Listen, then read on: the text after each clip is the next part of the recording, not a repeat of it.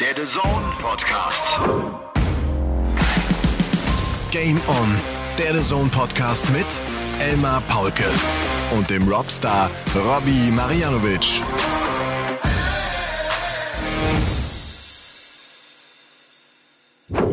Ladies and Gentlemen, hier in Bayern scheint die Sonne, der Himmel ist blau, die Darts sind gespitzt und vielleicht ja auch eure Öhrchen, ihr lieben Darts-LauscherInnen.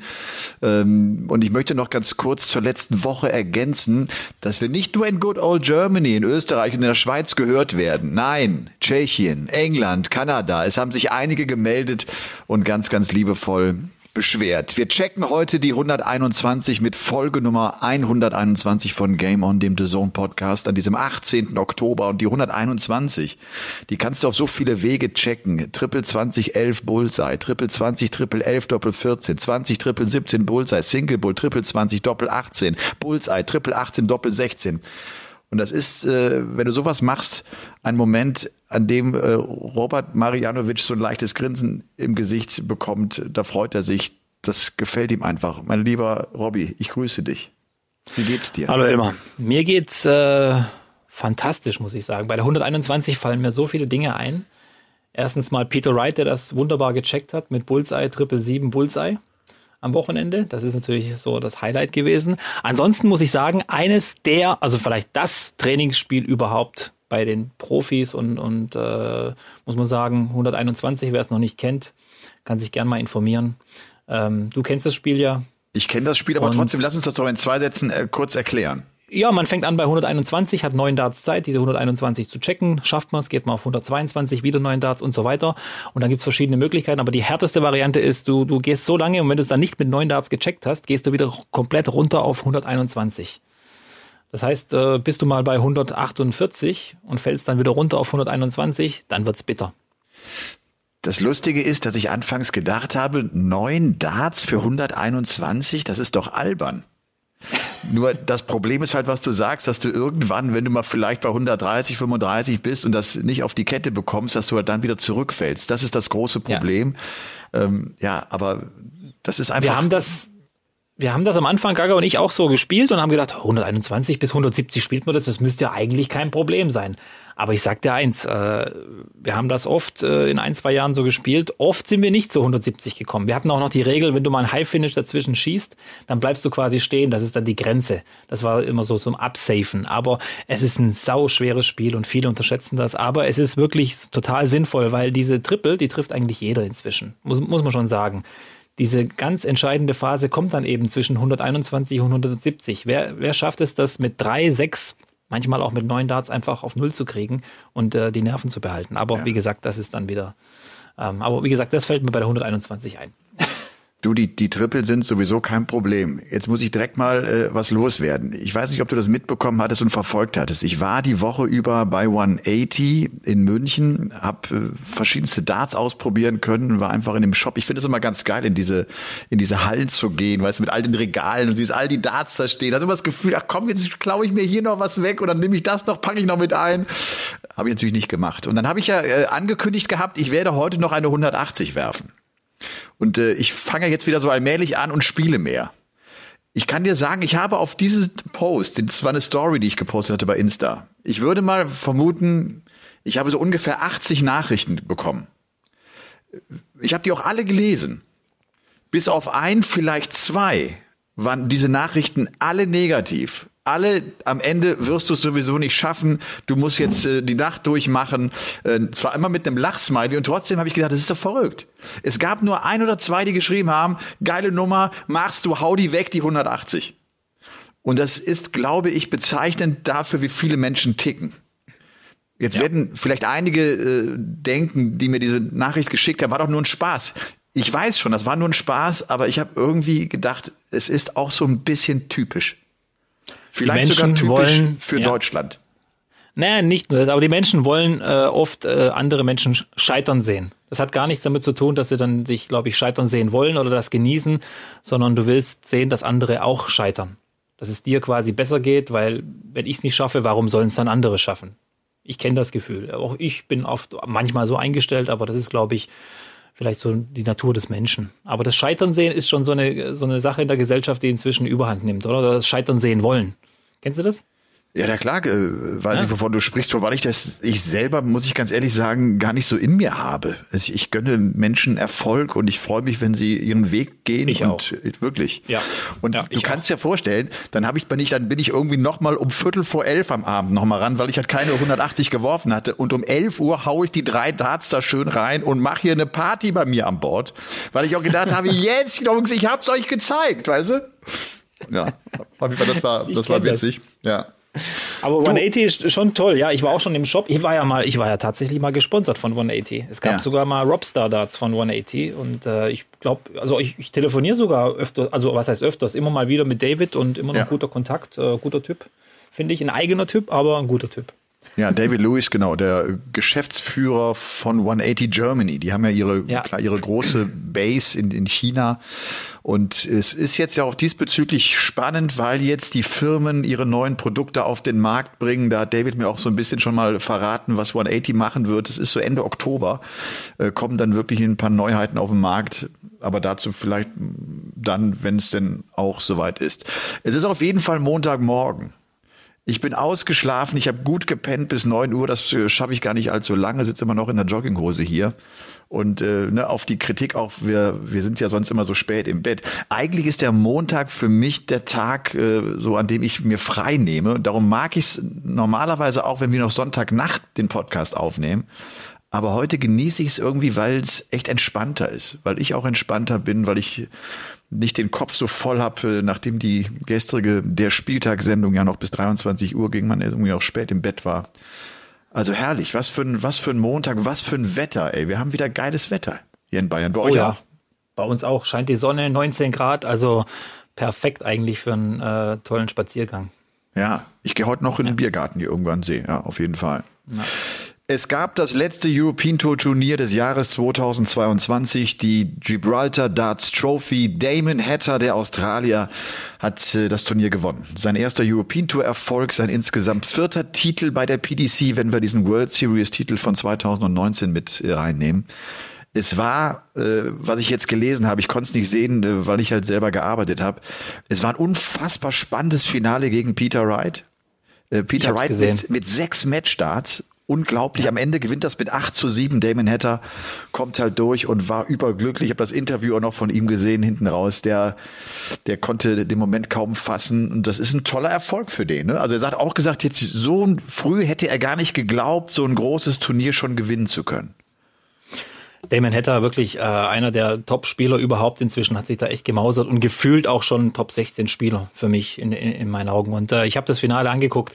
Es war wirklich Drama, Drama pur ohne Ende. Und ich hab, ich hätte echt nicht gedacht, dass Peter Wright, dieser alte Haudegen, das tatsächlich noch wegwirft. Also ich habe gedacht, das macht er über die Erfahrung. Das, das, der macht das irgendwie bei, mit Anwurf, das, das muss klappen. Aber Damon Hatter, es hat sich ja so ein bisschen angedeutet, finde ich, dass der mal so einen Titel holt. Und ich finde es auch eine gesunde Entwicklung, über die Pro Tour Erfolge zu feiern. Ganz am Anfang natürlich über die World Series, jetzt eine European Tour zu gewinnen und dann vielleicht den nächsten Schritt zu gehen, ein kleineres Major zu gewinnen, eventuell. Und vielleicht in ein paar Jahren, wer weiß, den Big Fish sich angeln. Ja. Also das ist so, so, eine, so eine, nicht so eine Entwicklung wie Adrian Lewis erster ähm, Major-Titel war die WM. Das fand ich jetzt irgendwie auch komisch, weil dem hast du auch immer zugetraut, dass der vorher schon sich ein paar Titel hamstert. Aber ähm, das ist jetzt so eine Entwicklung, die man genauso irgendwie sieht. Und, und, aber das ist auch irgendwie so, so das Problem bei Damon Hatter, finde ich. Das ist jetzt kein Spieler, der die Massen mitreißt. Weißt du, ich meine? Der ja geht, ich weiß genau, der, was du meinst. Ja. der geht eben Step by Step und das, das ist, erwartest du einfach so, du, du nimmst das hin, ja, alles gut und, und das ist keiner, der jetzt so, ah, keine Ahnung, für, für, für Euphorie sorgt, sagen wir so. Ja. Ich habe jetzt irgendwie noch eine Zahl bei Darts Oracle gelesen. Der hat seit 2020 die Tourkarte. Also gewinnt ja 2019 dieses World Series Turnier, ist dann 2020 auf der Tour. Und es gibt jetzt in diesem Zeitraum von zweieinhalb Jahren nur fünf Spieler, die im Schnitt mehr Punkte scoren, als er das tut. Und er war ja in diesem Jahr ohnehin immer der mit der besten Doppelquote auf der Pro Tour im gesamten Jahr 2022. Dann muss man wirklich sagen, wenn man diese Statistiken liest, dann scheint es echt auch nur eine Frage der Zeit zu sein. Und weil du äh, Peter im Finale ansprichst, Peter Wright hat 85 Punkte Rest im Entscheidungsleg und er bekommt am Ende vier Aufnahmen Zeit dafür, um diese 85 Punkte zu räumen. Und genau Das bekommt er nicht hin. Und wie gesagt, dazwischen auch noch sechs Matchstarts. Vielleicht mal kurz der Weg von Damon Hatter, den er genommen hat zu diesem Turniersieg. Der hat Doby geschlagen und ich sage das deshalb, weil das ein ganz schön schwerer Gang war. Der hat Cullen rausgenommen in der zweiten Runde oder im Achtelfinale besser gesagt. Ähm, es war dann der Viertelfinalerfolg über Gaga mit 6 zu 4. Er hat sich dann gegen MVG durchgesetzt im Halbfinale mit 7 zu 6. Und das, obwohl er 4-6 hinten lag und die letzten drei Lecks gewinnen konnte. Und dann halt der Finalerfolg gegen Peter Wright. Und ähm, von den Zahlen her war das Halbfinale gegen MVG seine beste Partie. Da spielt er 102er Average, hat eine 53% Doppelquote und schafft es äh, vor allem auch dann zum 6 zu 6 mal eben einen Elfdata zu spielen. Das musst du erst mal machen, dass du dann auch in so einer ganz entscheidenden Phase auf diesem Niveau unterwegs bist. Das können nicht viele. Ja, also äh, das war wirklich große Kunst. Ich habe ja auch das Halbfinale gesehen. Für mich war das Halbfinale Hatter MVG das beste Spiel des Turniers. Ja. Also mit Abstand 13 mal 180. Auch äh, viel, ja, es war irgendwie auch viel äh, Dramatik drin und so weiter. MVG zum Schluss tatsächlich so ein bisschen den Nervenflatterer gekriegt, muss ich sagen. Wo früher, äh, wo ich früher gedacht hätte, na, bei 6-6, da haut er jetzt mal kurz einen 12-Data raus, aber es ist schon Wahnsinn, diese 12-Data, was die, 12, 11 und 10 Data. Die werden ja gefühlt immer mehr und mehr und mehr. Und ich glaube auch, dass die Spieler, die die höchste Quote haben, wenn sie die Chance zum 12 Data haben und den dann auch machen, dass das die Zukunft des Darts ist. Und äh, das ist ja immer wieder das, diese 15 Data, die du ja immer sagst, wo man immer sagt, als Anwerfer 15 Darts, da kann dir nichts passieren. Die Zeiten gehen langsam vorbei, glaube ich. Jeder ist so unglaublich gefährlich. Aber wie gesagt, äh, war schon beeindruckend alles. Ja.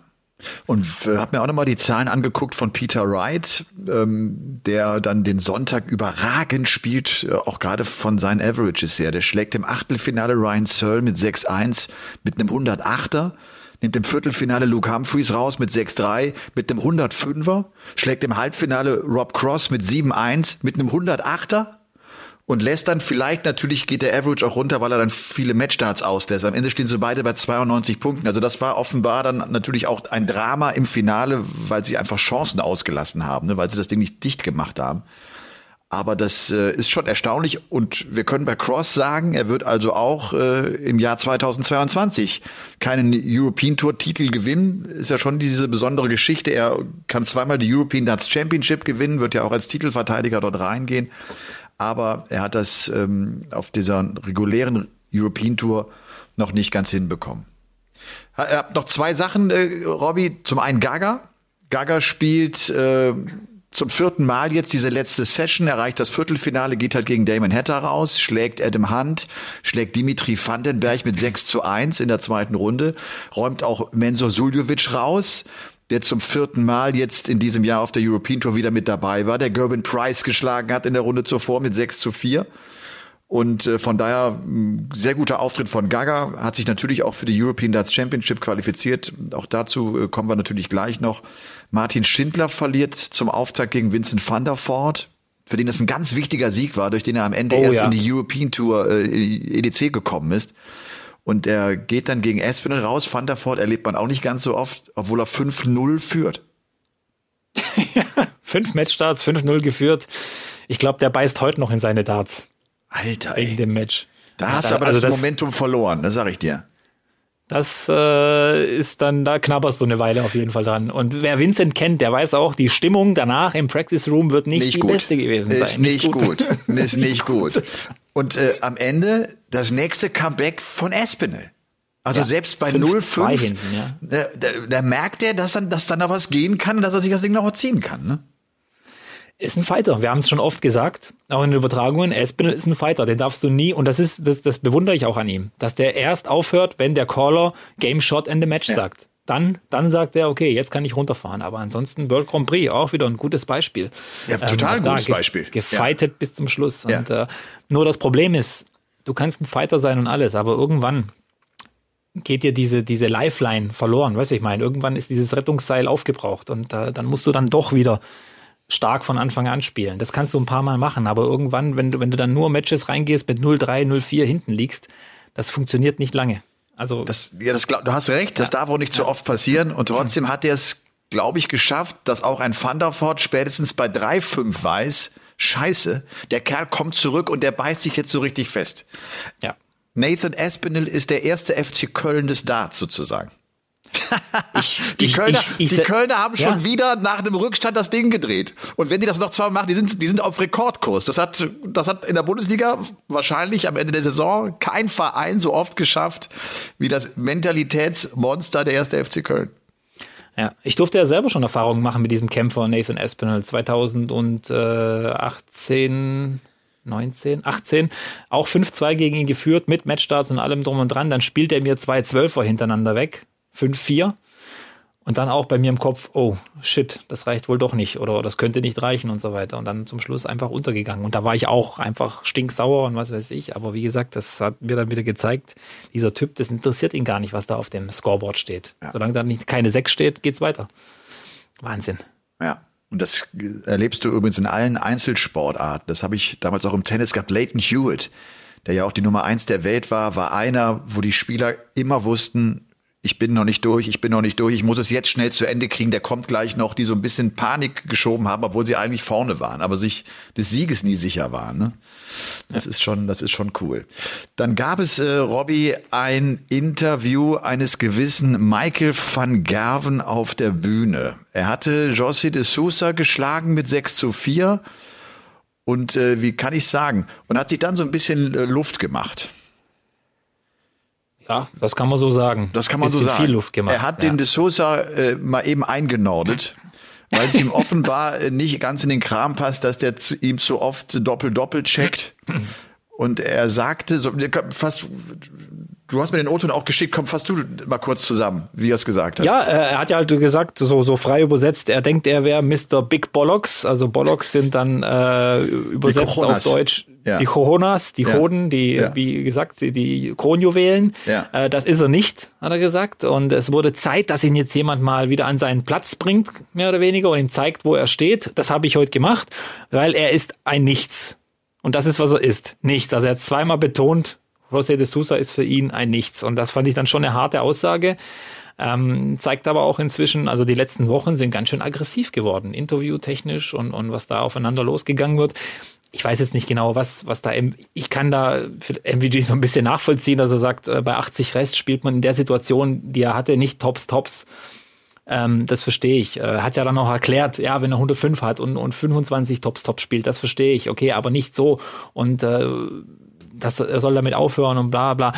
Irgendwas war da auch davor. Das war ja nicht nur dieses Spiel und, und, und äh, dass sie diese Tops, Tops, also das kann ich mir nicht vorstellen. Vielleicht ist da im Hintergrund noch irgendwas gewesen davor. Also äh, Weißt du, was ich direkt gedacht habe? Ich, ich, ich glaube, dass Phil Taylor das ähnlich gemacht hätte.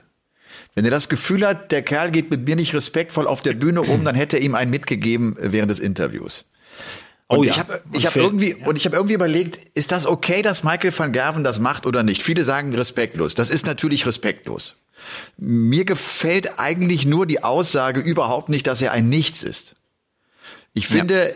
zu sagen, der Kerl glaubt wohl, er sei hier der Größte im, im, im Zirkus. Und es muss ihm jetzt mal einer sagen, er ist es nicht. Und dann sagt ihm vielleicht auch der Größte, nämlich MVG, dass er es nicht ist gehört, glaube ich, zum Entertainment mit dazu, gehört zu diesem Geschäft Profi-Darts mit dazu, so ein bisschen Ballyhoo, wie wir es aus dem Boxen kennen und wie wir es aus anderen Sportarten auch kennen. Was mir halt nicht gefällt, ist, er ist ein Nichts. Weil ja, das, das aber ich, ich glaube auch, dass es den Hintergrund hat, ganz ehrlich, für mich scheint das MVG hat einfach keinen Bock mehr auf die Nummer drei in der Weltrangliste. Er hat einfach null Bock und er hat auch keinen Bock mehr, dieser, dieser äh, Superstar in der Krise zu sein. Er hat keinen Bock mehr, dass sich Leute über ihn im, im Interview irgendwie auslassen und irgendwas bewerten, was er tut oder wie er spielt. Er hat einfach keinen Bock. Du hast auch gesehen an der Art und Weise, wie er jetzt gespielt hat. So aggressiv, auch vom Gesichtsausdruck im Halbfinale. Das war extrem. So habe ich ihn schon lange nicht mehr erlebt. Also wirklich angespannt und, und, und will unbedingt die, die, diese Erfolge feiern und so weiter.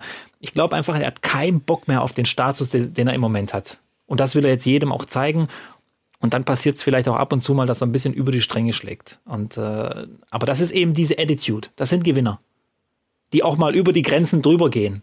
Müssen. Jeder hat ja seine Art und Weise. Van Gerven benutzt Worte, die er vielleicht nicht benutzen soll. Peter Wright kommt so ein bisschen von der Arroganzschiene oben. Ja, ja, die anderen müssen trainieren gehen. Gervin Price sagt, interessiert mich alles nicht, ich bin der Beste. Weißt du, ich meine, jeder hat seine Art und Weise. Taylor war ja auch so einer, wie du gesagt hast, aber der konnte ja noch richtig verletzend werden. Also der konnte ja ohne Schimpfworte jemanden richtig niedermachen. Und das fand ich auch wieder faszinierend. Und jeder hat so seine Art und Weise. Und, und für mich ist einfach die, die Situation, Van Gerven hat keinen Bock mehr auf die Nummer drei in der ja. Welt. Ja, und er hat äh, jetzt nicht nur keinen Bock drauf, sondern er wehrt sich auch dagegen. Er ja, stemmt sich dagegen. Genau. Er will das verändern. Ne? Also ja. äh, viele haben ja auch keinen Bock mehr drauf und schütteln den Kopf und, und verkriechen sich. Nein, der geht in die Offensive. Der greift an, weil er vielleicht auch jetzt gerade spürt, es kommt wieder eine gute Zeit und mal gucken, was jetzt die nächsten Wochen in diesem Jahr noch bringen. Also war ein Aufreger, auch gerade auf Social Media, ne, haben viele gepostet, das Interview. Wir haben erst noch überlegt, ob wir es einfach auch äh, hier senden, den Otto, und haben uns aber dann irgendwie dagegen entschieden. Ich habe übrigens, äh, Robby, ich habe heute noch ein paar Themen hier auf der Liste stehen bei mir. Du, äh, hier. Du, ach du Schande. Ja, so viele habe ich nicht. Robby hebt gerade irgendwie sechs, sieben Zettel hoch übrigens. Habt ihr Zeit? Es sind nur ein bisschen Dinge, wo ich mir halt eben zu Gibraltar aufgeschrieben habe. Da sind äh, Dinge dabei wie ähm, Mensur, steht da zum Beispiel drauf, ja. wo ich äh, super fand, jetzt wieder am Wochenende, wo mir auch ein paar Dinge aufgefallen sind, wo ich äh, sagen muss, dieser Mann überrascht mich immer wieder und fasziniert mich immer wieder.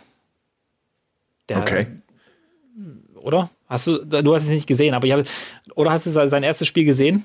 Ich habe 6-0. Ich, ich hab's, ich hab's nicht komplett gesehen. Doppelquote. Ja, genau. Mensur hat für mich, oder hat auf mich den Eindruck gemacht, ähm, ich habe auch gedacht, so langsam lässt er das ausklingen. Aber jetzt hat er mich wieder komplett vom Gegenteil überzeugt. Er wirft, er, er nimmt Price raus aus dem Turnier also wirklich mit einer Mentalität. Und vor allem, was mir auch so ein bisschen technisch auffällt, ich glaube, dass Mensur noch nie in seiner Karriere besser wusste, wie seine Darts fliegen, was er in welcher Situation machen muss. Ich glaube, entweder hat er irgendwas rausgefunden, was das ein bisschen so ein bisschen der Game Changer war, oder er ist im Moment am Practice Board und trainiert so hart wie nie zuvor. Und ich glaube eher, das zweite ist, ist der Fall, weil er auch einer ist, der sich nicht damit abfindet, dass er jetzt irgendwie da so ein bisschen in der Versenkung verschwindet und dass keiner mehr mit ihm rechnet. Ähm, deswegen bin ich gespannt. Ich glaube, Mensur werden wir noch mal, äh, werden wir noch öfter besprechen müssen äh, im Verlaufe des Jahres und vielleicht auch äh, im Verlaufe des nächsten Jahres. Also der hat noch nicht aufgegeben. Der ist noch voll dabei und der will.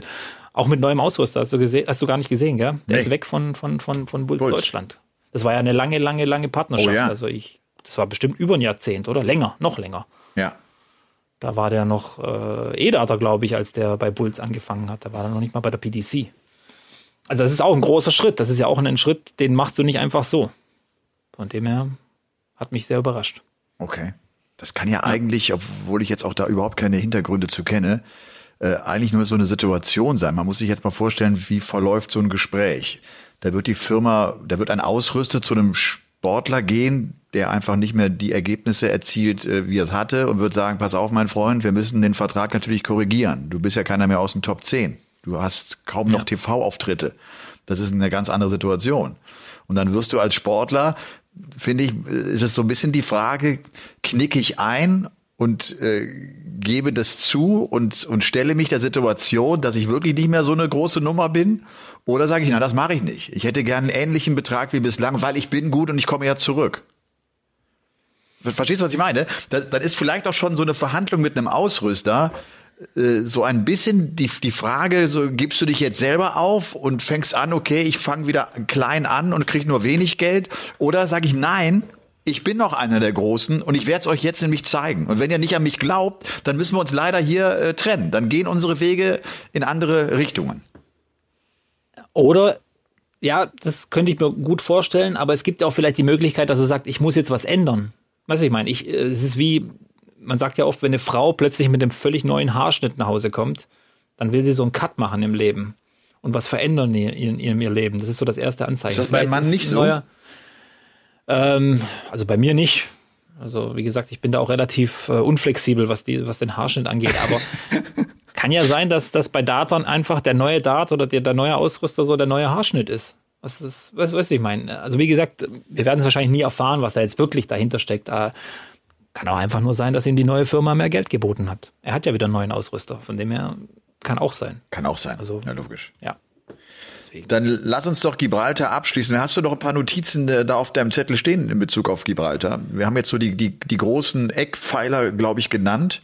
Ähm, ja, es war einfach, äh, was mir halt aufgefallen ist, dass Damon Hatter inzwischen einen viel höheren Speed spielt, äh, was er sonst hat. Und ich glaube, das, das passt gut, hat er was rausgefunden, was, was für ihn ganz gut passt. Also diese schnellere Wurfgeschwindigkeit passt gut. Dylan Duo habe ich gesehen, der wird ja auch noch ein, ein, ein, ein Begriff sein. Gibraltar, Ja. äh, Ja. legendäre Dartspieler, dessen Sohn wohl, Dy- Dylan Duo, Duo Junior auch mitgespielt hat. Und Dylan Duo übergibt den Siegerpokal an Damon Hatter. Also auch eine tolle Sache. Dyson per Parodi war wieder auf der Bühne. Nicht ganz so wild wie sonst, aber ansonsten ähm, fand ich das super, äh, dass diese ganzen Gesichter da sind. Und dann äh, müssen wir uns wohl damit abfinden, dass das wohl vorerst zumindest das letzte ähm, Turnier auf Gib- Gibraltar war. Ja. Erstmal. Also es könnte sein, dass Hatter der letzte äh, Sieger auf Gibraltar war. Diese, diese Partnerschaft, diese Kooperation ähm, endet wohl oder ist geendet oder hat geendet und äh, war ja immer wieder. Und dann gab es noch ein bisschen so ein kleines Durcheinander, weil der MC auf der Bühne wohl Wesley Plaisir gesagt hat, dass er für die European Championships qualifiziert wäre nach seinem zweiten Sieg mit 14.000 Pfund Preisgeld. Aber der ist leider Dem auf war Position aber- 33. Ja, das war so ein bisschen ein komischer Moment. Kann mal passieren, ganz klar. Aber ich habe auch gedacht, es gilt die Countback-Regel. Und äh, wer als letzter mehr Preisgeld gewonnen hat. Aber das ist wohl, ähm, ja, wie gesagt, Christoph Ratajski ist auf Platz 32 und wird auch bei der European Darts Championships äh, antreten. Ja. Okay, komm, dann lass uns doch äh, in Bezug auf die European Darts Championship, denn äh, diese Turnierserie endet ja damit und jetzt sind sie qualifiziert, die 32, die bei den European Darts Championship in Dortmund in der Westfalenhalle teilnehmen dürfen. Das Ganze ab dem 27. Live auf The Zone natürlich.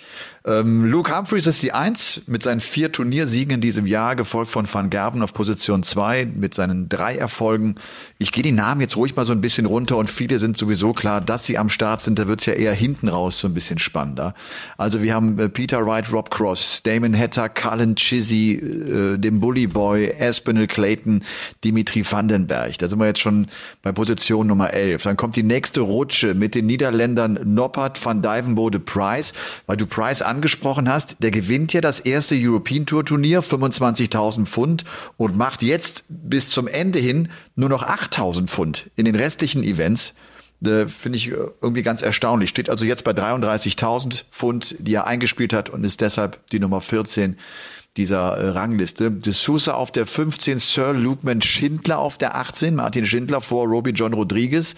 Dann haben wir Rasma Gilding, Daryl Gurney auf der 23, Gabriel Clemens.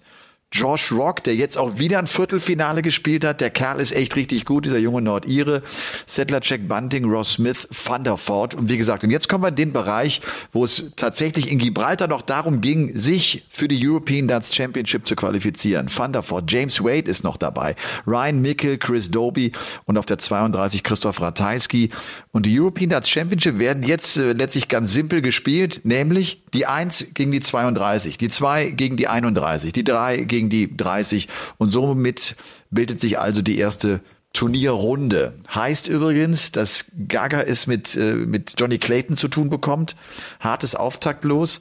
Und äh, Martin Schindler, was, musst du mir kurz helfen, Robby? José de Sousa. José de Sousa. Ja. Da muss er Also aufpassen, es- der spielt teilweise Doppel-Doppel am Ende eines Legs. Ja, da muss er ein bisschen aufpassen, ja. Da Ja. muss er auf Mr. Big Bollocks. ähm, äh, ja, es ergeben sich sowieso ein paar ganz kuriose äh, Partien. Äh, wir haben hier direkt in der ersten Runde Rob Cross gegen James Wade, was toll ist. Äh, sollten Price und Peter Wright gewinnen ihr erste Runden auf äh, Match, dann spielen die in der zweiten Runde direkt gegeneinander, also die Nummer eins und die zwei der Welt im Achtelfinale. Das ist schon schon schon krass. Und wie so, du hast schon gesagt, Martin mit äh, De Sosa und äh, Gaga mit Johnny Clayton. Es gibt bessere Lose, sage ich mal. Ja. Ähm, Ja. Was mich so ein bisschen wundert, ich sehe gerade, Daryl Gurney ist dabei. Den hatte ich die komplette European Tour irgendwie nicht auf dem Schirm. Aber der ist wieder dabei. Ja. Der ist wieder dabei. Der, der ist wieder dabei, sich so ein bisschen zu festigen in dem ganzen Ding. Ähm, bin echt gespannt. Und Josh Rock, so wie du gesagt hast, der spielt gegen Nathan Aspinall in der ersten Runde. Das wird ein Knaller, glaube ich. Das wird ein richtig. Da, da, da kommen nämlich mal zwei Fighter aufeinander. ja, ja, da, da kannst du mal sehen, was Konzentration und Aggressivität im Spiel ist. Finde ich gut. Ich bin an diese Liste mal so ein bisschen weitergegangen, um zu sehen, wer sich halt auch nicht qualifiziert hat. Äh, ja. Adrian Lewis nicht, Simon Whitlock nicht, zwei European Darts Champions übrigens, die das Turnier schon gewonnen haben, äh, Kim Heibrechts nicht, Jeffrey de Swan nicht, Mervyn King nicht, äh, ein Ricky Evans nicht, ein Jermaine Vatimena nicht, also wirklich große Namen, ein Brandon Dole nicht, ein Steve Beaton nicht, große Namen, die in den letzten Jahren eigentlich immer konstant auch bei diesen Events mit dabei waren, ne, die diese Turniere ja. irgendwie auch geprägt haben. Da ja. hat es den Wandel gegeben und vielleicht auch noch für alle Raymond van Barneveld-Fans. Der steht also auf der 64, hat 6000 Pfund eingespielt, genauso wie Mensa Suljevic auf der 65. Die sind dann schon noch nicht mal in der Nähe, sich für so ein großes Turnier zu qualifizieren. Ja. Okay, das wird also die European Darts Championship sein. Wie gesagt, übernächstes Wochenende von Donnerstag bis Sonntag wird gespielt. Auch das Turnier, das ich als nächstes kommentieren werde. Ich werde den Donnerstag und den Freitag kommentieren und du machst das Ganze wahrscheinlich für Sport 1. Ja. Er nickt. Okay. Äh, dann habe ich hier das Thema Super League stehen. Super League, das deutsche WM-Qualifikationsturnier. Wer sich dort durchsetzt, äh, ist bei der Weltmeisterschaft mit dabei. Und das ist natürlich ein Kampf jetzt gerade auch dieser, ich sag mal, zweiten Reihe im deutschen Darts nach Clemens und Schindler äh, wir reden da vor allem von einem äh, Flo Hempel, von einem Max Hopp, äh, von einem Lukas Wenig, die alle die Hoffnung haben, sich über dieses Turnier zu qualifizieren. Ähm, die PDC hat neun Wildcards verteilt, die PDC Europe. Ja. Neun Wildcards für ein 24er Teilnehmerfeld, was eine erstaunlich hohe Anzahl an Wildcards ist. Und ich brauche die Wildcards ja immer dann, äh, wenn ich nicht erklären kann, warum sich derjenige für dieses Turnier qualifiziert hat, dem ich einfach eine Chance geben möchte. Äh, sie spricht von der Youngest Super League ever. 15 der 24 Spieler sind unter 30. Und trotzdem sind natürlich auch einige be bekanntere Namen mit dabei. Auch ein Manfred Bilder zum Beispiel. Der ist, wenn ich das richtig weiß, über 30. Das ist eher. Der ist über 30. Der ist ja. über 30. Knapp. Knapp. über 30. Der Biber. Das ist, das ist so äh, meine, äh, meine Generation eher. Und ich habe auch einen Namen vermisst, äh, der da heißt Robert Marianovic. ja, äh, ja gut, die Kriterien waren ja ganz klar letztes Jahr. Die Ansage war, ähm, wer in der ersten Gruppenphase rausgeht, also als noch 24 dabei sind, der ist auch nicht mehr dabei in der Super League, geht raus. Also für mich völlig äh, erwartungsgemäß so, dass ich ja eben nicht dabei bin, dann äh, von dem her würde ich sagen, klar, wenn du mich jetzt fragst, hätte ich gerne mitgespielt. Oh ja, sehr gerne natürlich, aber das ist eben sportlich so, muss man akzeptieren. Äh, manchmal muss man so eine, so eine kleine Kröte eben schlucken. Aber wie gesagt, das Einzige, was ich jetzt schade finde, es war wirklich jetzt äh, ärgerlich letztes Jahr, Seit 2013 spiele ich ja in der Super oder habe in der Super League gespielt, war auch in, in, in sieben Playoffs hintereinander dabei und so weiter. Und dann hast du einfach diese zwei beschissenen Tage bei, in, in ihren Hausen, wo es einfach nicht zusammenläuft, äh, das Pech so ein bisschen dazu kommt. Und dann bist du eben raus und diese ganzen Jahre sind eben vorbei. Ja, aber wie gesagt, ähm, ich finde es trotzdem toll, dass hier ganz paar, also paar Namen dabei sind, die man sonst nicht kennt. Ich gönne das jedem. Das ist eine, eine super Chance. Äh, ich habe meine Chance auch so gekriegt über eine Wildcard. Von dem her äh, kann ich nur sagen, das wird ein, ein tolles Turnier. Wobei ich sagen muss, von den Namen her qualitativ wird es sich natürlich so ein bisschen um Hopp, Hempel, ähm, Horvath, Kurz. Ja, wer ist kurz, ja, wenig vor allem. Nico Springer musst du da mit reinrechnen. Franz Rötsch vielleicht noch so gerade an der Grenze zwischen, ja, könnte und äh, Favorit ja. in meinen Augen. Und ähm, von den anderen Wildcards, ich hätte jetzt vielleicht noch den einen oder anderen Namen gehabt, den ich eher da drin gesehen hätte. Gerade von den jungen Spielern. Aber ähm, wie gesagt, das ist alles nachvollziehbar, sind alles Spieler, die auf der Challenge Tour gespielt haben, auf der Development Tour äh, unterwegs waren. Und von dem her ähm, muss ich sagen, Feld ist auf jeden Fall gut. Fabian Schmutzler, ganz klar, an dem führt irgendwie auch kein Weg vorbei, nee. den da mit reinzunehmen. Ja. Auch ein ähm, Ricardo Pietreczko, der die Tourcard hat, der da mitmischt, finde ich auch ja. Ja, völlig ja. in Ordnung. Der hat ja auch eine Wildcard bekommen. Steffen Siegmann hat eine Wildcard bekommen. äh, Marvin Koch, Daniel Klose, Ole Holtkamp, Robin Berger und Jonas Ablowski. Das sind die neun, die eine Wildcard bekommen haben. Ja, wie gesagt, ich hätte, ich hätte noch. Ich hätte, Robby ist ehrlich, ist, auch wie ja. du das beschreibst, das finde ich auch cool und das verstehe ich auch. Ja. Das ist auch so. Und trotzdem, ich muss ganz ehrlich sagen, bei den Wildcards, mich hat's gewundert, dass du da nicht stehst. Bei den Erfolgen, es die du hattest, bei dem, was du in den letzten Jahren geleistet hast, wie du das Darts auch mit geprägt hast. Wir haben dich bei vielen Turnieren gesehen. Mich hat's gewundert, dass Robby Marianovic auf dieser Wildcard-Liste nicht draufsteht. Wie gesagt, die so. Kriterien Ja, waren ganz klar vorne, vorne Ja, ja, äh, genau. klar kommuniziert und äh, Es hätte also, wenn muss Wildcard bei dir sein müssen. Und dann musst du. Genau, es hätte eine Wildcard sein So, müssen. und dann muss man genau. einfach akzeptieren, auch wie die PDC Europe sich logischerweise da entscheidet. Aber wie gesagt, äh, wenn ich jetzt hier sehe, Ole Holtkamp, das ist ein, ein Spieler, den, den verfolge ich natürlich. Robin Beger, den, den, der ist vielleicht auch so in der Dartszene bekannt, ist aus dem Osten. Ähm, da würde ich echt mal ein Auge drauf werfen. Einen Namen hätte ich vielleicht noch so ein bisschen ergänzt, äh, wo ich echt sagen muss, das ist so DDV-technisch. Liam Mendel ist ein, ist ein Bayer, es kommt aus Bayern, ist ein ganz junger Kerl, ein, ein Zwei-Meter-Hühne, glaube ich, ist aktuell John Masters-Sieger bei den Jugendlichen. Den hätte ich vielleicht auch noch gern da drin gesehen, einfach um, um so einen nochmal so den nächsten Schritt gehen zu lassen. Aber wie gesagt, äh, es ist auch echt schwierig, dann da die Namen rauszusuchen und sich da zusammenzusetzen. Ich kann mir vorstellen, das, das hat ja auch lange gedauert, bis die Liste dann quasi veröffentlicht wurde. Ja. Von daher freue ich mich drauf und äh, werde aber wahrscheinlich erst so ab der zweiten Gruppenphase wirklich einsteigen mit dem Zuschauen, wenn ich ehrlich bin. Weil es fünf Tage verfolgen ist dann auch ein bisschen viel. Ja, das ist vom 7. bis zum 11. November. Und nochmal, Ja, genau. äh, gerade für Flo Hempel, gerade für Max Hopp, also die, die ja darum kämpfen, auch die Tourkarte zu behalten. Ein ganz, ganz wichtiges Event. Und das, da wird's Ja. am Ende darum gehen, ob die nächstes Jahr wahrscheinlich die Tourkarte haben oder nicht und noch mit dabei sein sind oder nicht. Also klar, du kannst es über halt über die passieren- Qualifying School Ja. äh, schaffen. Wir wissen alle, Ja. wie schwer dieser Weg ist und die Wahrscheinlichkeit, dass du das schaffst, keine Ahnung. Ja. ist Was jetzt noch interessant hoch. ist für mich aus deutscher Sicht jetzt allgemein, wir haben ja noch diese Super League für die Spieler, wir haben den PDPA Qualifier für die Tourcard Holder Ja. und wir haben diesen West Europe Qualifier, wo ja jetzt eigentlich äh, so laut, so wie ich gesehen habe, auch Deutsche mitspielen dürfen. Also ein offener Qualifier für Belgien, Holland, Deutschland und keine Ahnung, wenn auch Österreich, nee, Österreich ist schon Osteuropa wieder. Das wurde wieder geändert, die sind wieder nach Osteuropa gewandert. Ähm, ob jetzt quasi ein, nur mal angenommen, ein Flo Hempel, Darf der jetzt die Super League spielen? Darf der den West European Qualifier spielen und die PDPA Qualifier? Das ist jetzt so meine Frage, weil da wurde so ein bisschen diskutiert, gerade aus niederländischer Sicht. Ja, jetzt ist aber dann mal gut mit den Chancen für die Deutschen. Weißt du, ich meine? Auch völlig nachvollziehbar, aber ich denke mal, dass wir dann irgendwann auch mal die ähm, Lösung dann sehen werden. Mir wäre es natürlich am liebsten, wenn sich Max und Flo vielleicht noch über die Tour qualifizieren. Ich meine, die Chance, die theoretische, gerade für Flo, ist noch da. Es sind 5.000, 6.000 Rückstand, aber zwei Halbfinals traue ich ihm zu, wenn ich ehrlich bin. Ja. Also Es gibt noch sechs Pro-Tour-Turniere, ne? Nee, oder? sechs, genau. Doch sechs. Sech, ja. sechs, müssten noch sechs sein, ja. Ja, genau. Also es wird schwer sein, 6.000 oder 5.000 Pfund aufzuholen mit sechs Turnieren. Das ist echt heftig. ja.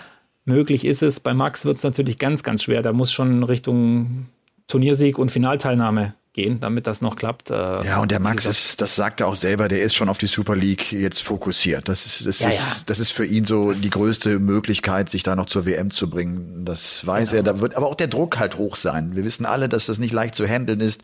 Wir wissen alle, dass die Jungs, die da am Start sind, auch richtig gute Darts spielen können. Lasst uns äh, mal zum Paulke der Woche kommen. Der Paulke der Woche. Ich habe äh, mich ein bisschen schwerer getan, den Paulke der Woche zu verteilen, weil ich überlegt habe, was, was soll ich machen? Ich fand irgendwie, es waren nicht so richtig große Themen äh, da, die, die der Sport, äh, ja, für mich zumindest jetzt irgendwie abgebildet haben. Und weißt du, was ich gedacht habe? Der Paulke der Woche geht in Folge Nummer 121 an Martin Schindler und Gabriel Clemens weil sie eine echt konstante Saison gespielt haben. Hab das jetzt auch nochmal gedacht, weil Gaga wieder im Viertelfinale stand, weil er den Demi geschlagen hat, weil er auch Mensur, der ja offenbar auch mit einer guten Performance unterwegs war, auch so glatt in die Schranken verwiesen hat mit dem 6 zu 1. Ja, den beiden fehlen die Erfolge bei den großen Turnieren auch in 2022, aber ich erlebe sie so, dass sie so in der erweiterten Weltspitze angekommen sind. Die haben auch beide inzwischen so eine Krise schon hinter sich gehabt. Der Martin eine extremere, aber auch Gaga hat in diesem Jahr immer wieder schwierigere Phasen gehabt und sie sind beide zurückgekommen. Die haben sich beide für das World Matchplay, für den World Grand Prix, für die EDC, sie haben beide gemeinsam den World Cup gespielt und dort das Viertelfinale erreicht. Mir gefällt das auch, wie die so zusammen unterwegs sind und das sind immer nur so einzelne Fotos, die sie posten, aber die gehen gemeinsam essen. Dann ist Lisa mit dabei an der Seite von Gaga, dann ist Janni, der Manager von Martin Schindler, so am Start. Ich habe das Gefühl, die gehen gerade einen guten Weg und sie sind vor allem auch noch nicht angekommen. Die haben beide Bock auf mehr. Die wissen, sie können beide auch noch weiter nach vorne kommen. Und ich drücke ihnen einfach die Daumen, dass, dass, sie, dass sie das schaffen. Was jetzt kommen muss, ist der große Erfolg, der größere Erfolg bei einem großen Turnier. Nicht vergessen, Gaga stand schon im Achtelfinale der WM 2021 mit Matchstarts gegen Ratajski, um in das Viertelfinale zu kommen.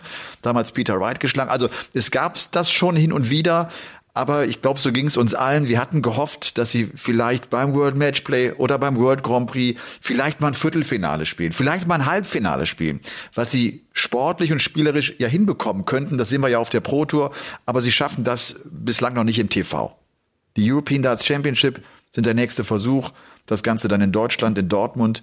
Auch wenn schon auffällt, dass Gaga im Ausland erfolgreicher die European Tour spielt als in Deutschland. Ich dachte schon, ich wäre der Einzige, dem es auffällt, aber das stimmt schon, ja. Okay. Schöner Paulke der Woche. Ja, oder? Der gefällt, ja, für die zwei, die, die haben für mich jeden Preis verdient, die zwei.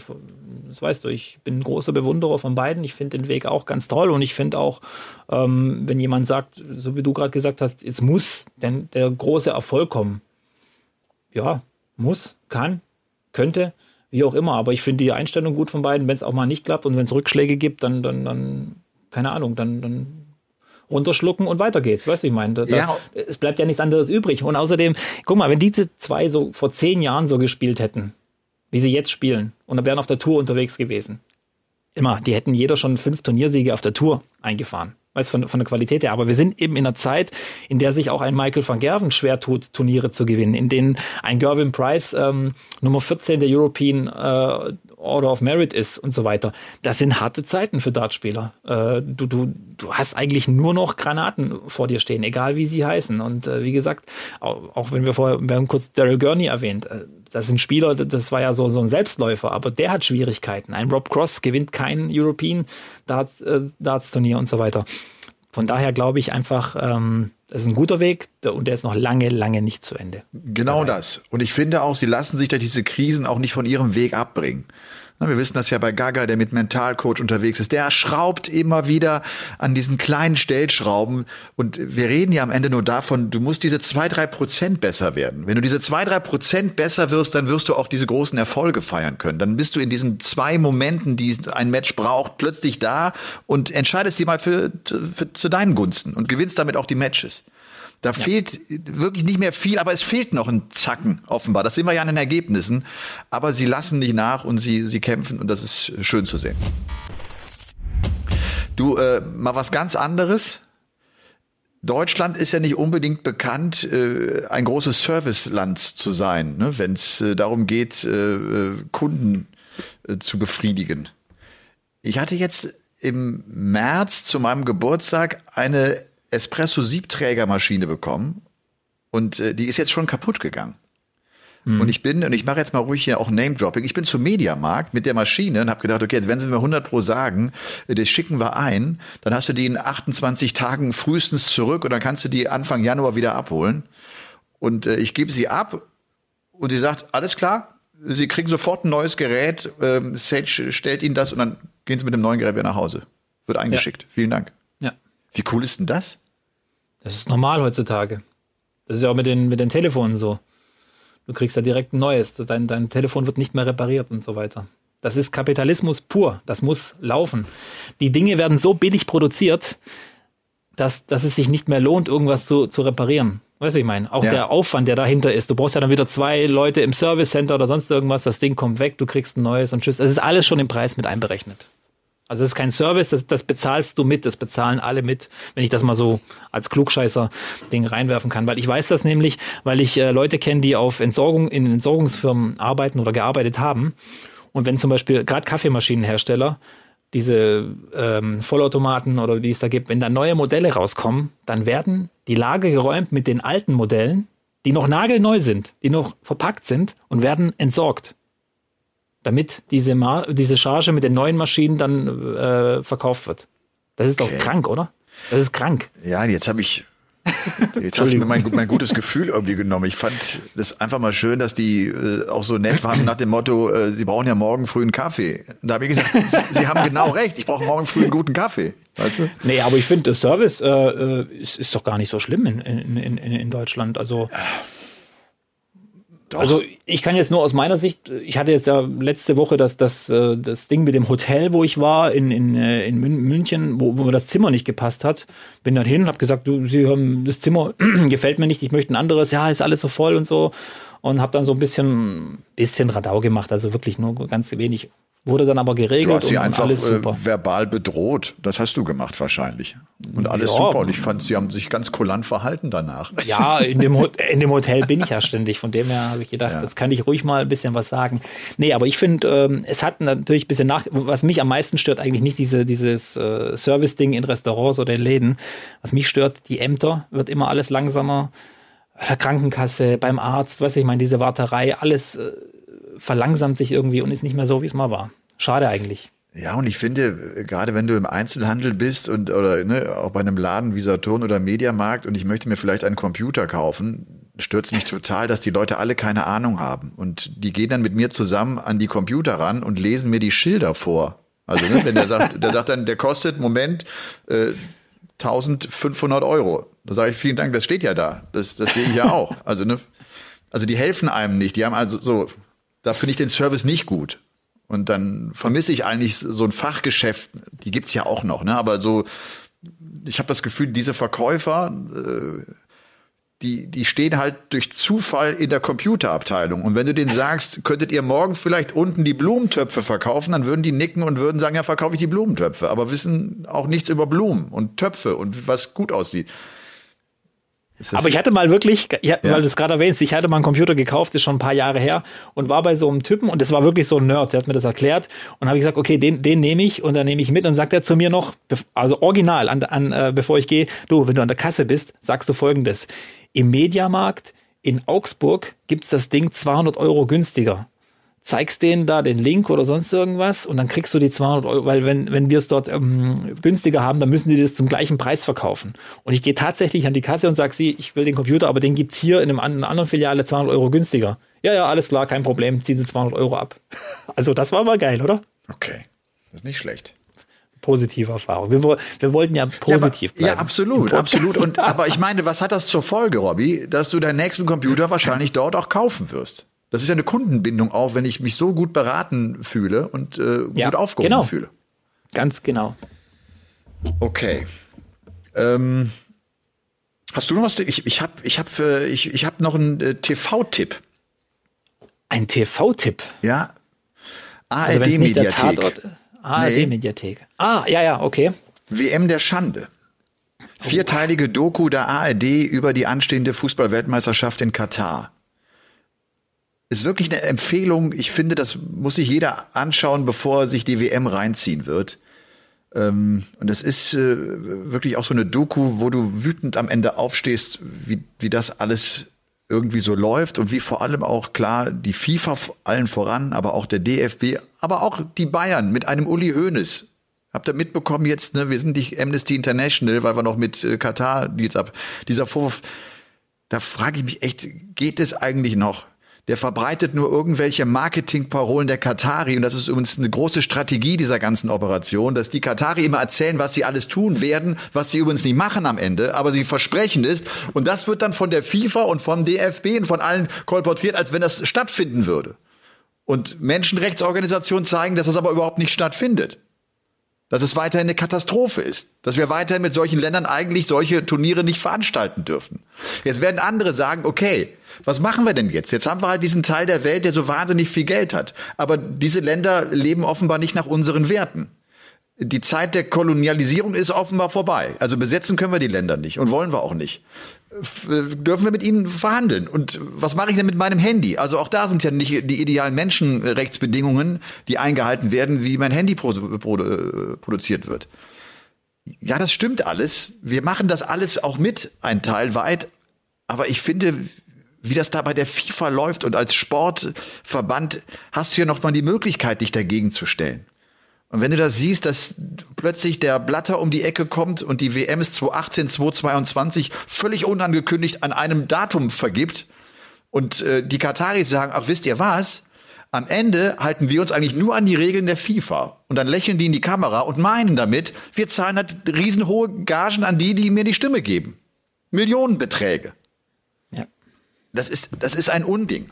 Und nochmal, dass Uli Hoeneß auch jetzt im Doppelpass vergangene Woche anruft und, äh, und, und Andreas Rettich da rund macht, nach dem Motto, was wollt ihr eigentlich? Wir müssen doch in dieses Land rennen. Die machen doch alles für Menschenrechte. Seitdem wir in Katar sind, hat sich doch alles verbessert. Nein, es sind die Marketingparolen der Katari, die Uli Hoeneß völlig äh, unreflektiert weitergibt.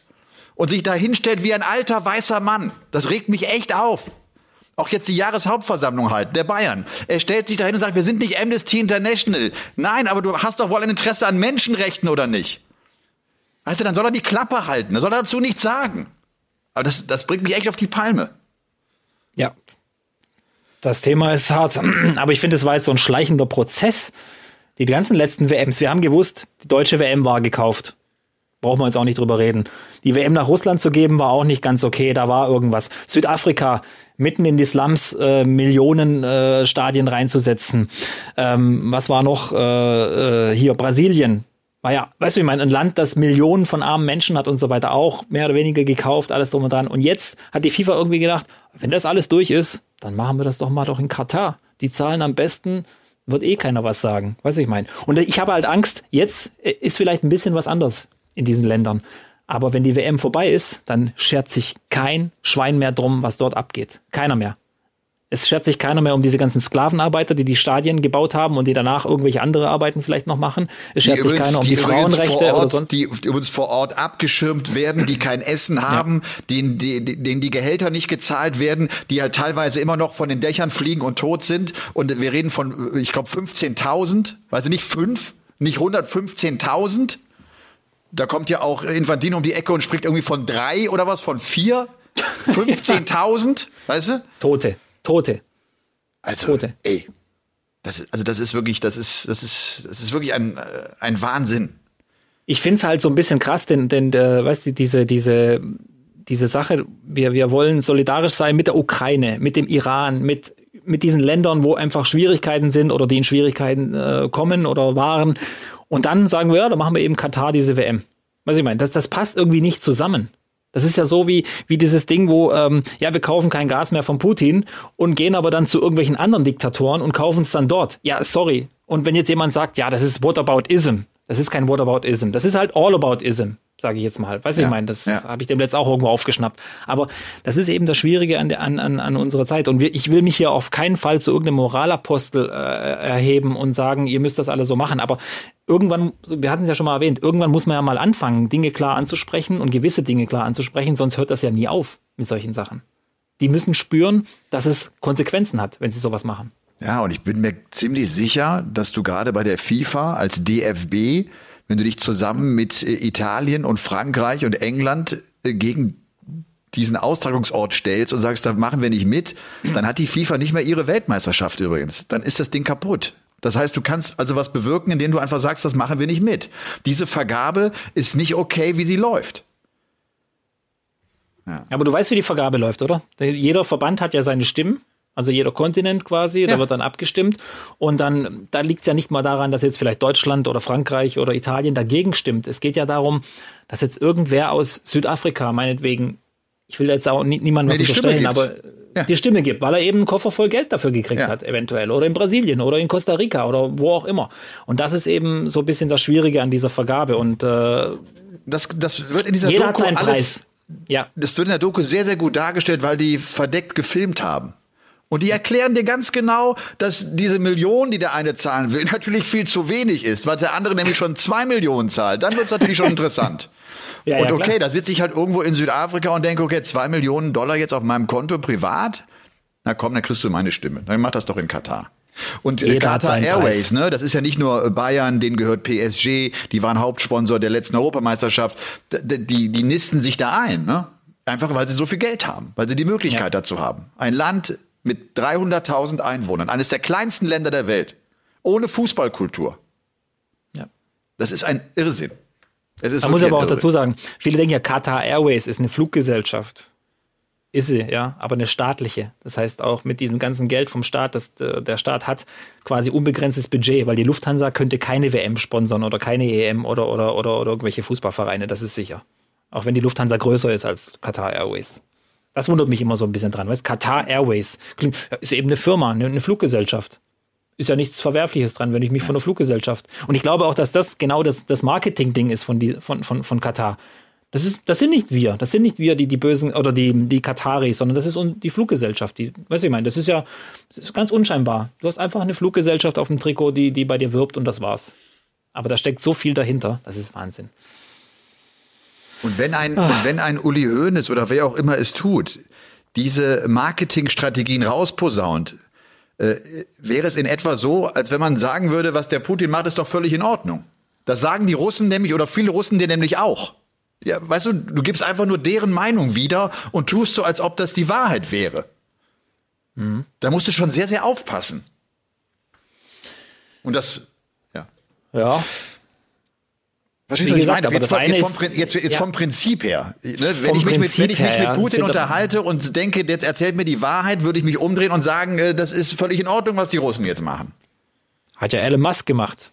Ich weiß, aber er hat, glaube ich, auch zurück, zurückgerudert wieder, ne? Ein bisschen. Aber da siehst du mal, wie schwierig solche Sachen sind. Elon Musk ja. redet mit den Russen und ah, sagt sich vielleicht, hm, irgendwie sieht das jetzt so an, doch anders aus aus der Perspektive. Was ich meine, dann rudert er wieder zurück, weil er wieder die anderen Argumente hört.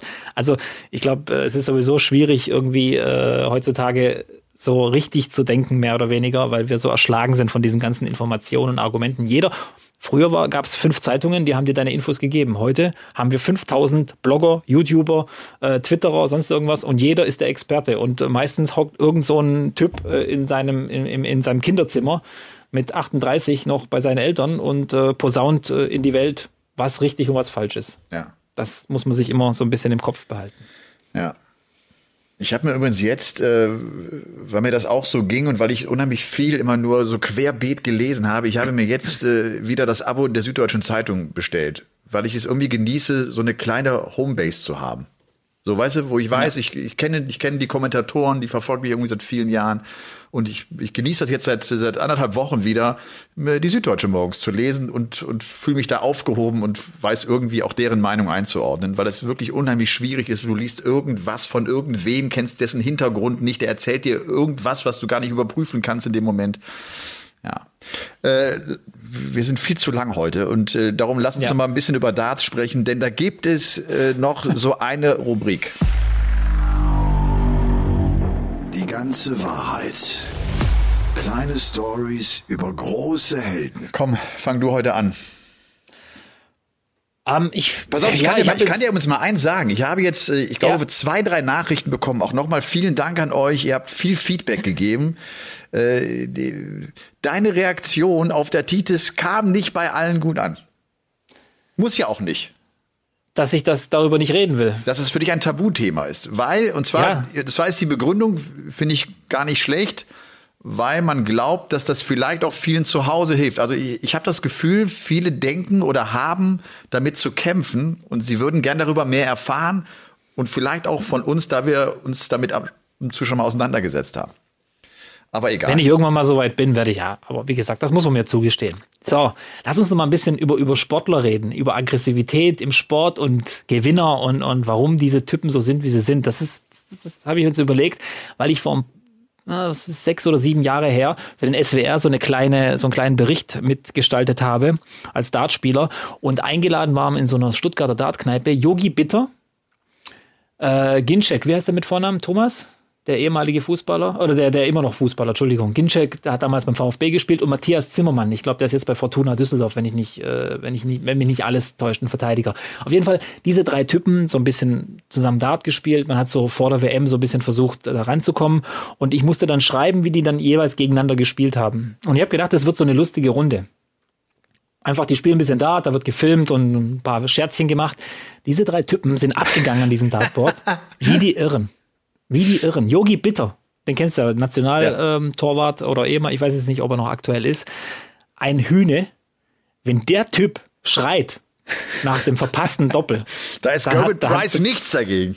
Das hat ganz Bad Cannstatt gehört in dem Moment. Das war Wahnsinn. Und auch Ginczek und, und, und Zimbo, also Matthias Zimmermann, damals auch noch beim VfB, die sind abgegangen, die haben da rumproletet und, und, und wollten unbedingt gewinnen und so. Und ich habe mich, ich habe mir dann überlegt, sag mal, übertreiben die nicht ein bisschen und so. Und dann aber später ist mir dann so aufgefallen, ja, das sind eben Sportler, das sind Gewinner, die wollen alles gewinnen. Da geht's nicht nur um Dart, da, da, das muss immer, immer das Maximum sein. Und äh, deswegen sind die eben so erfolgreich gewesen oder, oder, oder, oder sind immer noch äh, erfolgreich, je nachdem, wie du siehst. Und ähm, das hat mir auch so ein bisschen was für mich mitgegeben, dass ich manche Dinge, da, ähm, dass ich danach dann auch wieder in kleinere Turniere gegangen bin wo ich sonst gedacht habe, ja, da spielst du halt mal mit, hast ein bisschen Spaß. Nein, auch da will ich maximal performen, da will ich auch dem hinterletzten Bauer zeigen, dass ich es kann und, und dass es keine Chance gibt, gegen mich zu gewinnen und so weiter. Und ich fand diesen Nachmittag extrem interessant, auch die Gespräche mit den drei, ähm, weil ich ja, weil du hast ja so ein bisschen Ehrfurcht vor diesen Fußball und, und, und, und Sportmillionären, ja. aber ganz normale Typen und wirklich auch, auch cool drauf gewesen. Und ich muss nur sagen, und Yogi Bitter, wenn ich das hier mal so sagen darf, ja. ein echt passabler Dartspieler. Also der ist gut. Okay. Kannst du nicht sagen. Der kann sie zwar fast reinstecken mit der, mit den langen Armen und der Körpergröße, aber er macht das echt gut, äh, muss ich echt sagen. Also, ich habe übrigens jetzt, Nachmittag. ich habe übrigens äh, jetzt zuletzt, ich spiele jetzt auch wieder hier mit äh, mit dem Counter und äh, bin jetzt einigermaßen konstant wieder bei einem Average von über 50. Ich komme. Ich komme zurück in die Spur. Wir müssen das Doppelturnier spielen irgendwann, Robby. Machen das wir. Hast, machen das wir. hast du hier vor allen mir Aber mit allen Konsequenzen, mit allen Konsequenzen, alles was dazugehört. Ich sag's dir nur. Dartturnier. Ich sag's ja. dir nur. Ja, wir machen das, wir machen das. Ja, wir machen das. Und dann gehen wir ab, dann proleten wir auch so richtig rum, wie die Irren, machen uns da richtig zum Affen. Da gibt ein paar schöne äh, Instagram-Videos. Das würde ich auf keinen Fall tun. Ich werde einfach nur Triple treffen und Doppel checken. Und danach nehmen wir einen Podcast auf. Oh ja. Oh ja. In dem Zustand. Oh Gott. Mit allen Emotionen. Oh Gott. Dann gebe ich so ein Interview wieder Van Gerven. oh Mann. Du, ich habe mir, äh, und das passt ja dann auch so ein bisschen in deine Richtung, ich habe mir Gerben Price heute rausgesucht, äh, oh, ja. um, um da mal ähm, zu beschreiben, wie ich den so erlebt habe. Ähm, Gerben Price, das, das habe ich von der ersten Sekunde gedacht, als er auch noch gar nicht so erfolgreich war, 2014, 2015, dass der Typ zum einen sehr, sehr selbstbewusst ist und dass der anders tickt als die Dartspieler. Ich finde, man hat dem von Anfang an angemerkt, dass der aus einem anderen Sport kam, wo er selber auch erfolgreich war und der halt auch so ein Selbstverständnis hatte. Der hat ja auch eine Weile gebraucht, der hat sogar einige Jahre gebraucht, um in dieser Dartszene anzukommen. Und wenn man das jetzt auf die Zuschauer ja nochmal über, über, überschreibt und auf die Zuschauer münzt, sehen wir ja, dass er immer noch so ein paar Probleme hat, letztlich anzukommen, um als Dartspieler wahrzunehmen. Das ist natürlich so ein bisschen Teil seiner Geschichte. Einer, der, äh, der sich nie scheut anzuecken, der auch so in einem privaten Gespräch, der immer ganz klar deine Meinung sagt, aber einer, der auch viel lacht, der auch viel Spaß hatte, wenn du im Practice Room siehst, auch damit Van Gerven, so der, der hat auch so seinen Spaß und seine Freude dran. Ich glaube, das, das vermuten einige gar nicht so. Das ist einfach auch ein, das ist ein Sportler. Der hat Bock an, an Wettkampf. Der, der, der genießt es, äh, sich, sich, sich in einem Wettkampf zu begegnen. Und da geht er halt auch steil. Und dann findet er das auch geil, dass er steil geht. Ne? Und damit eckt er logischerweise an. Ähm, ja, aber dann wiederum glaube ich auch einer, der das dann, weißt du, der, der verliert, der gibt vielleicht sogar auch kein Interview dann auf der Bühne, weil er noch so einen Hals hat. Aber der setzt auch irgendwann einen Haken dahinter, weil das auch Sport war. So, das, das, ne, das bestimmt sein Leben, aber der kann auch einen Haken dahinter setzen und dann kommst du danach mit dem wieder ins Gespräch und trinkst noch ein Bier vielleicht mit dem oder so. Gerben Price. Ich habe ich hab den, ich war nie bei dem zu Hause, ne? ich habe ihn also nie so richtig privat äh, kennengelernt. Hatte ja auch in der Recherche zu meinem letzten Buch mit ihm so ein langes Telefonat. Da ist das ein total angenehmer Kerl. Also der, der auch gerne so ein bisschen über das Thema hinaus spricht, der ein bisschen privat erzählt. Ähm, ganz angenehm einfach. Und das, das wollte ich mal so, so kundtun ich habe den Eindruck, viele Fans realisieren das nach und nach, dass es eigentlich ein guter Typ ist, der so in der Kritik stand über viele Jahre äh, und wollte das nochmal unterstreichen, dass ich den auch so erlebe. Den habe ich immer gemocht. So, den fand ich immer, den fand ich immer cool, weil das ein Sportler war. Ne, der, der, der wollte sich halt messen. Und wenn er besser war, hat er es gefeiert. Und wenn er schlechter war, hat er halt einen kurzen Hals gehabt. So, ne? Äh, so habe ich Gerben Price erlebt. Ja. Also ich habe jetzt keine, keine äh, Kontaktpunkte großartig mit ihm gehabt, mal das ein oder andere Spiel gegen ihn gemacht. Aber ich muss auch sagen, ist ein, ist ein Sportler und ein ganz anderer Dartspieler wie alle anderen. Also man merkt das schon. Das ist eine ganz andere Aura ja. und äh, ähm, ist um, auch wenn ich so verfolge, was er so sonst noch nebenbei macht, dass er dann sagt, mit jedem Major-Sieg kaufe ich mir ein neues Haus und, und so weiter und, und, und baut da noch selber um. Das ist eine ganz andere Attitude und äh, gefällt mir eigentlich ganz gut. Ich bin jetzt mal gespannt, wo die Reise für ihn hingeht. Ich könnte mir auch vorstellen, dass der in zehn Jahren der komplette Publikumslieblinge wird. Was ich meine, wenn sich das alles so ein bisschen dreht. Aber dann war es erkämpft. Und er kämpft weiter. Und äh, ich glaube aber auch trotzdem, wir hatten das auch schon ein paar Mal thematisiert, es geht ihm schon nahe, diese Berufe. Also das nimmt, das steckt er nicht einfach so nee, weg. Das steckt absolut. kein Mensch weg. Absolut. Keiner. Ja. Keiner. Ich finde, er, er hat es jetzt um. wieder, er hat es jetzt wieder genau besser in den Griff bekommen. Der konnte es Zeit lang ja. gar nicht handeln. Das, das, war die Zeit, als er auch dann echt oft verloren hat, wo du es ihm angemerkt hast, dass er den Spaß auch verloren hat, glaube ich, da zu spielen auf einer Bühne.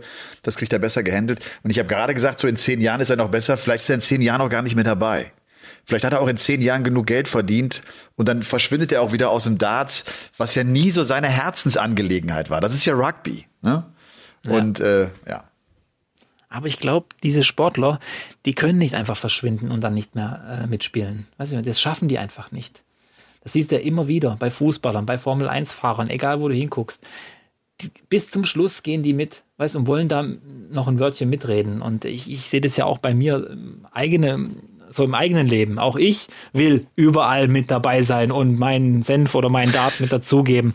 Aber es geht halt manchmal eben auch nicht. Du kannst nicht alles auf einmal haben. Aber wie gesagt, äh, ich glaube nicht, dass der so einfach verschwinden wird. Der wird diesen Sport, wenn er nicht schon liebt, lieben lernen. Da bin ich mir ziemlich sicher.